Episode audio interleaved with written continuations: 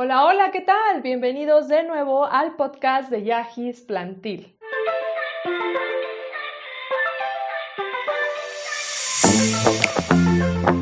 El día de hoy tenemos a una invitada especial, es Lau de Chavita Loca de las Plantas. Muchos de ustedes probablemente la conocen porque tiene una cuenta de Instagram muy interesante hablando acerca de plantas enfocado sobre todo para todos aquellos que son principiantes con las plantas y desean tener muchas más en su colección.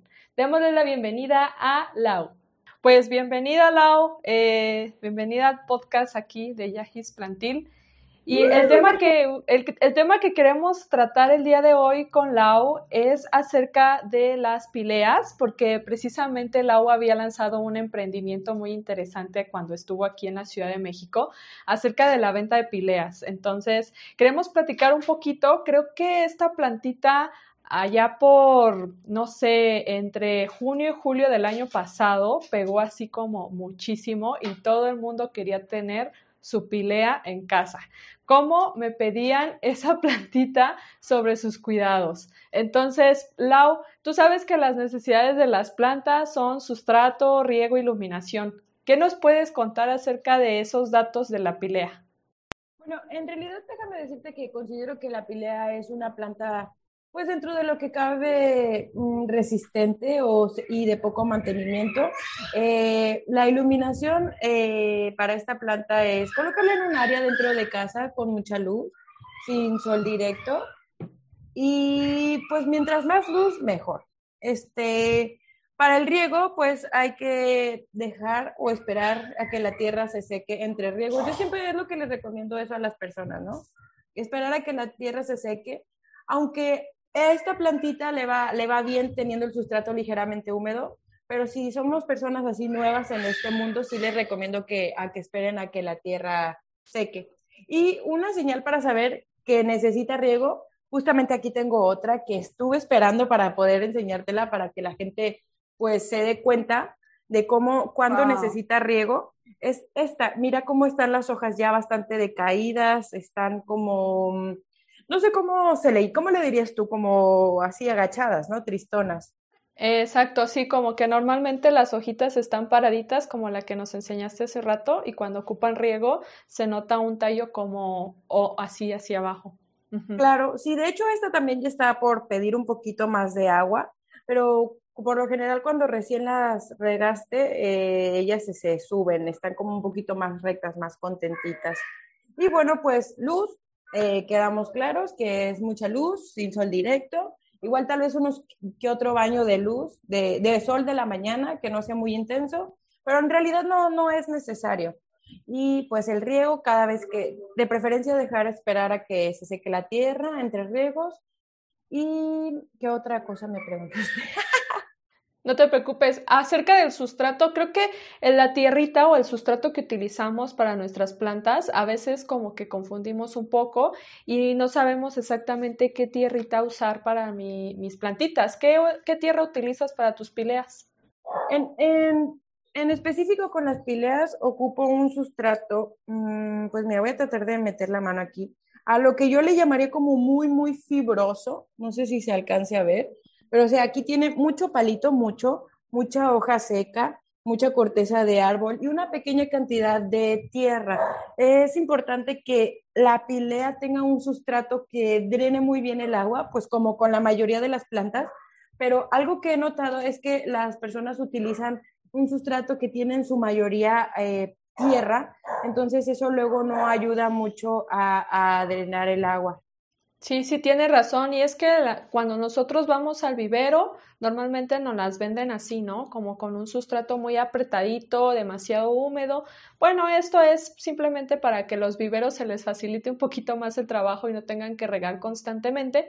Pero cuando están en el vivero están, por así decirlo, como en exterior. Y como nosotros tenemos a esta plantita en nuestras casas, en macetitas muy bonitas como las que tienes, entonces por eso es que ocupamos que el sustrato sea más ligero, ¿no? O más, como tú dices, poroso, con más drenaje. Fíjate que yo, Lau, en vez de utilizar el pino, lo que utilizo es como perlita, pero al final el propósito es lo mismo, ¿verdad? O sea, crear ese drenaje. Yo tengo esta pequeñita porque es como el hijito de, de una que tengo ahí, entonces este es un hijito chiquitín. Y, y hablando acerca de los hijitos o los esquejes, eh, ¿tú, cómo, recomendarías hacer la propagación para esta plantita tan bonita? Bueno, mira, fíjate que hablé con una persona que se especializaba en, la, pues sí, en el cultivo de, de, las pileas y esa persona como que me dio a entender que no recomendaba mucho eh, de quitar los hijuelos de la plantita porque esto a la planta madre la, la estresa un poquito, le genera estrés. Entonces, no sé si has visto que luego hay unos que están pegados al tallo eh, em, eso puede, pues, como te digo, generar estrés en el, en el tallo que tiene la, la, plantita. No sé si se alcance a ver, espero que sí, porque esto es lo más maravilloso de mi pilea, pero tiene como siete hijuelos, no sé si los alcanzas a ver. Sí, están como que sobre el sustrato, ¿no? Sí, justo. Es por eso que yo hago mucho hincapié en que con esta planta utilicemos un sustrato muy suelto, porque los hijuelos nacen directamente así de, de en medio de la tierra entonces, eso ayuda a que pues salgan muchísimo más rápido. Ahora, para el tema de la propagación, no recomiendo que, mm, ¿cómo lo podría decir? Si, si ustedes tienen una pilea y no tienen la urgencia de propagarla, no lo recomiendo mucho que, que lo hagan. Y lo otro, que pues si ya no lo pueden evitar o si tal vez ya son tantos hijuelos que le están quitando vida y espacio a la planta madre porque ves que pues se van acumulando las raíces, ¿no? Y esas le van restando espacio a la planta principal.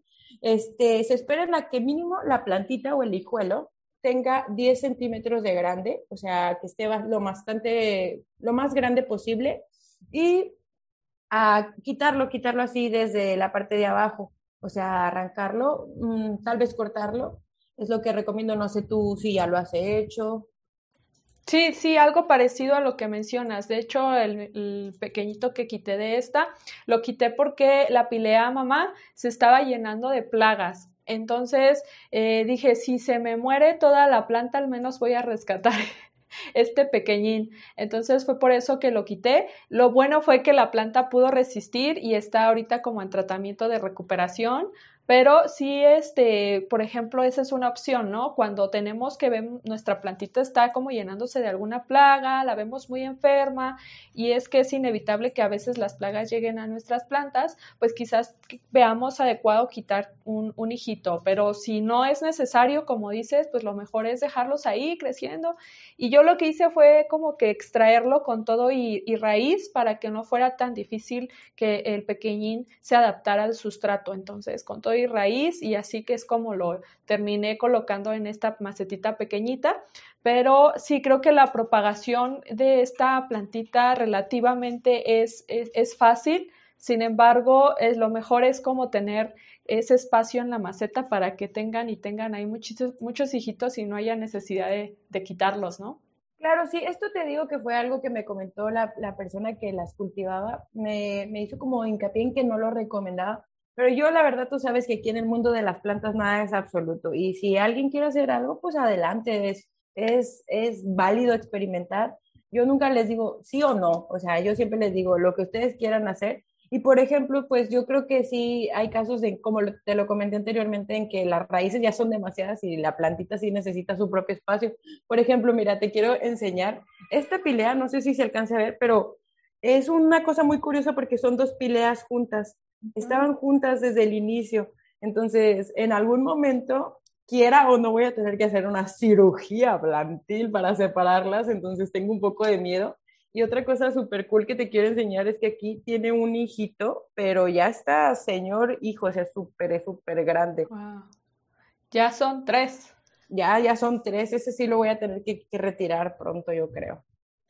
Sí, muy bien, Lau. Y por ejemplo, ¿qué dirías que es una de las cosas que se pueden llegar a complicar con los cuidados de la pilea? Digamos que se te hizo difícil al principio de entenderle a esta planta. Fíjate que la cuestión del riego, yo soy yo soy de esas, personas eh, que se espera a que la tierra seque por completo antes de volver a regar, pero siento que la pilea sí le gusta un poquito de mantener ligeramente húmedo el sustrato. Pero como también hay muchas personas que me han comentado que la hojita este, pierde hojas, que en ocasiones puede llegar a ser por el exceso de riego, yo sí les recomiendo que no importe que la planta se ponga triste, que se esperen a que la tierra seque para volver a regar. Eh, esta es una cuestión que al principio se me complicaba, o sea, como que agarrarle la onda a, pues el tiempo de riego. Y pues, eh, ¿sabes qué me pasaba mucho? Que cuando limpiaba las hojas siempre le rompía una y eso lo odio odio que me pase eso porque esto quiere decir que soy muy tosca, pero pues normal, Sí, sí, sí. Y fíjate que algo que también hablando de sus hojas, muy interesante que vi ahí en tu cuenta de Instagram, es que hablabas de las bolitas que a veces salen en la parte de atrás de la hoja. Y es que hay muchos de los chicos y chicas suscriptores en Yajis Plantil que me preguntaban, ¿qué son esas bolitas? Y entonces como que yo no sabía exactamente qué era lo que pasaba con la planta porque la mía no tenía esas bolitas. Y lo descubrimos ahí en, en tu cuenta de, de Instagram. ¿Te gustaría platicarnos un poquito qué son esas bolitas que a veces les salen en la parte de atrás? Claro, eh, pues a mí siempre me gusta todo lo de las plantas, relacionarlo con las cuestiones de, pues de nosotros, de los humanos, para, para poder identificarnos mejor, ¿no? Entonces, como a nosotros a veces como que nos sale algún barrito que es como una acumulación de grasa, bueno, a estas pileas en la parte de atrás les sale una acumulación, pero es como, como si ellas excretaran o si como si ellas sacaran ese exceso de minerales por medio de sus hojas. Eh, eso es lo que pasa con esos puntitos y en realidad no es nada malo, simplemente que es una forma en que la planta saca algo que, que no necesita o que tiene de más. Oh, sí, eso se me hizo súper interesante porque no lo había visto en ninguna otra plantita más que en esta pilea y las fotitos que me mandaban los, los seguidores era de que tenían esas bolitas como blanquitas en la parte de atrás y, y, se me hacía algo similar como lo que dice, se parecen barritos, ¿no? o espinillas y da curiosidad, ¿no? Pero qué, qué interesante ese, ese punto acerca de las pileas. Y cuéntanos, cómo, ¿qué fue lo que te animó a, emprender y vender? Ahora, eh, ya sabía que en tu página tenías a la venta algunas como almohaditas muy bonitas en forma de, hoja, pero eh, notamos que empezamos a vender también pileas, ¿verdad? Que empezaste a vender pileas en Chavita Loca de las Plantas. ¿Qué es lo que te animó a vender esta plantita? Pues es que es una planta bastante popular que a todo el mundo le gusta, que en algunos lugares es difícil de conseguir. Me gusta, me gusta mucho venderla, ahorita todavía no tengo a la venta, espero que pronto, pero sí creo que es una planta que todo el mundo quiere tener, es bastante mm, fácil de mantener, es súper atractiva físicamente. No sé tú qué opinas, yo estoy obsesionada con las plantas que tienen las hojas redondas, me gustan demasiado. Entonces sí, yo quería que poder ayudarle a las personas a que la tuvieran en su colección porque creo que es una planta maravillosa.